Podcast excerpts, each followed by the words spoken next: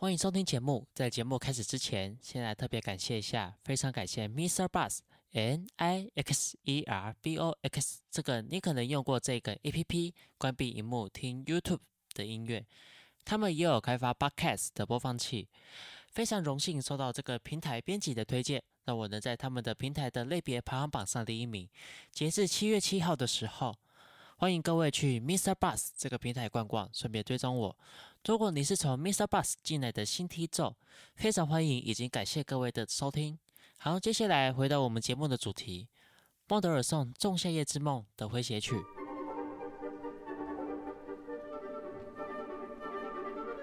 提到《仲夏夜之梦》，我们绝对不会忽视这一段非常重要的音乐，这代表我们人生非常重大的意义。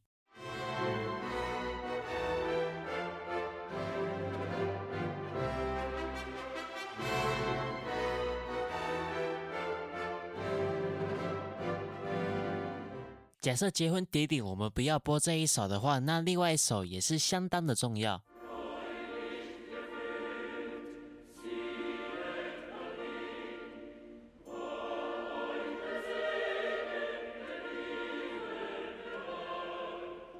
你刚才听到的这一段音乐，它是出自于华格纳的《罗恩格林》，然后刚才提到的第一首的结婚进行曲，它是在整个《仲夏夜之梦》之中，在第四幕。以及第五幕中间所播放的，刚才听到的这两段音乐都是非常重要的一个婚礼音乐。然后接下来我们回来提到《仲夏夜之梦》，《仲夏夜之梦》它的序曲音乐是在孟德尔颂十七岁的时候写的。然后呢，接下来你所听到的后面这些诙谐曲或者是结婚进行曲，都是在过了十六年之后，受到布鲁士国王腓特烈威廉四世的一个委托而创作。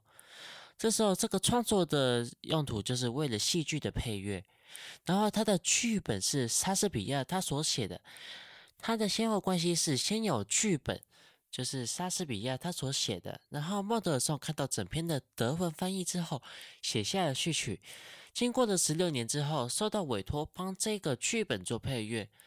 那接下来呢，我们再来听听整个诙谐曲，它是一个非常快的三八拍子的一个结构。然后它在整个乐曲里面呢，它一直有这个精灵动机的出现，噔噔噔噔噔噔噔噔噔噔噔，这个精灵动机是由长笛所演奏出来的，然后它是一个非常快速的三拍子，一二三，一二三，一二三，一二三。这个精灵的动机它会频繁的出现在每个声部。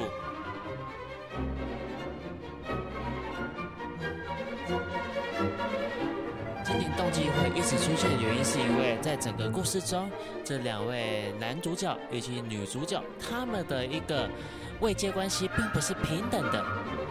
在这样的情况下呢，这些精灵呢，他就象征着操弄着这两位男女主角他们的一个人生命运。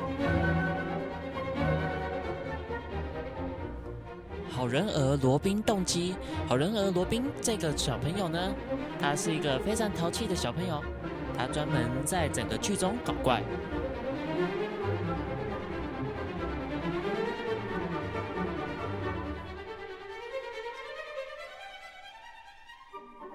又回到精灵动机。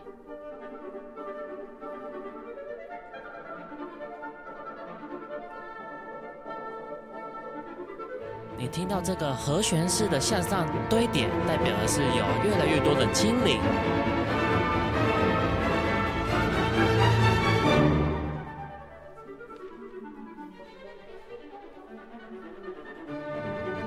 另外一个位置的精灵越来越多。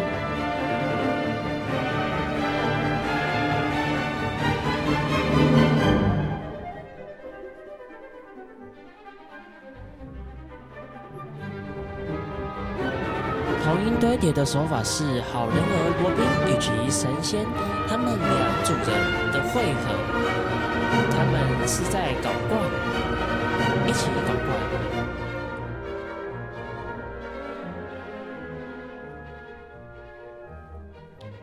讲 AA 大调，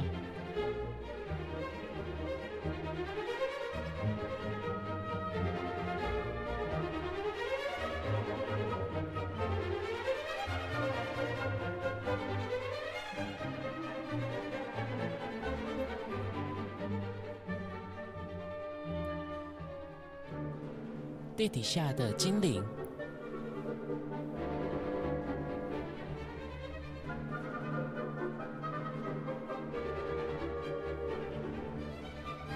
整个自然的环境。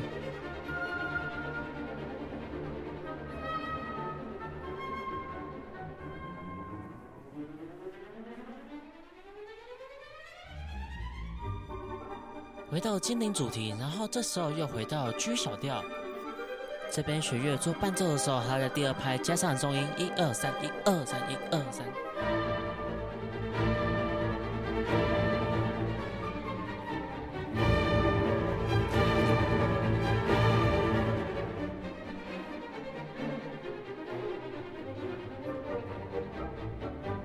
调性不稳定。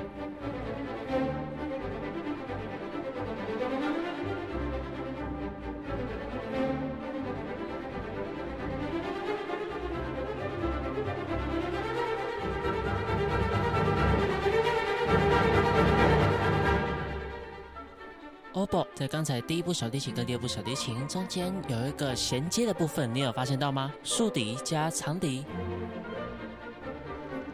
剩下长笛。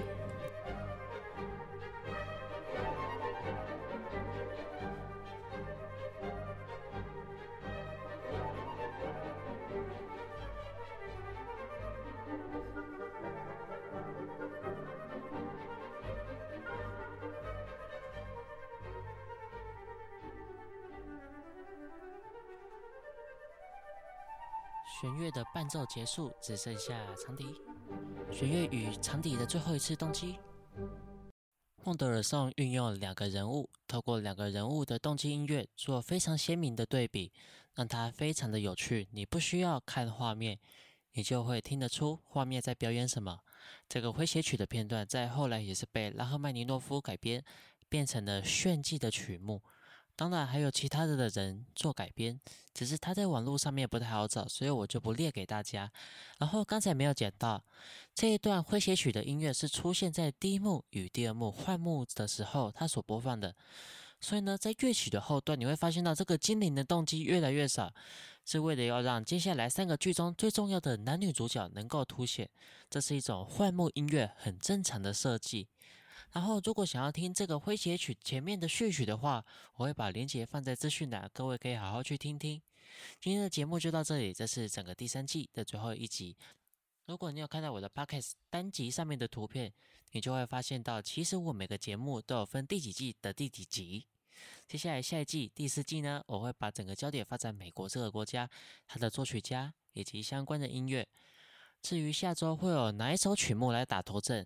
在这里我就先不透露，我们会从非常有名的曲目开始。我们下周见，拜拜！感谢您收听本集节目。如果喜欢我的节目，请记得按下追踪键，并分享给你的好友，在各大 Podcast 平台都有上架。然后欢迎各位在 Mr. Bus 或是 Apple Podcast 留下评价，或者进入我的官网 Yamato Music House 点 TK，透过网站的 Messenger。聊天机器人互动，提供意见，或是来当好朋友，或者是你如果想要赞助我的话，也可以在这个网站上面找到。我们下期见，拜拜。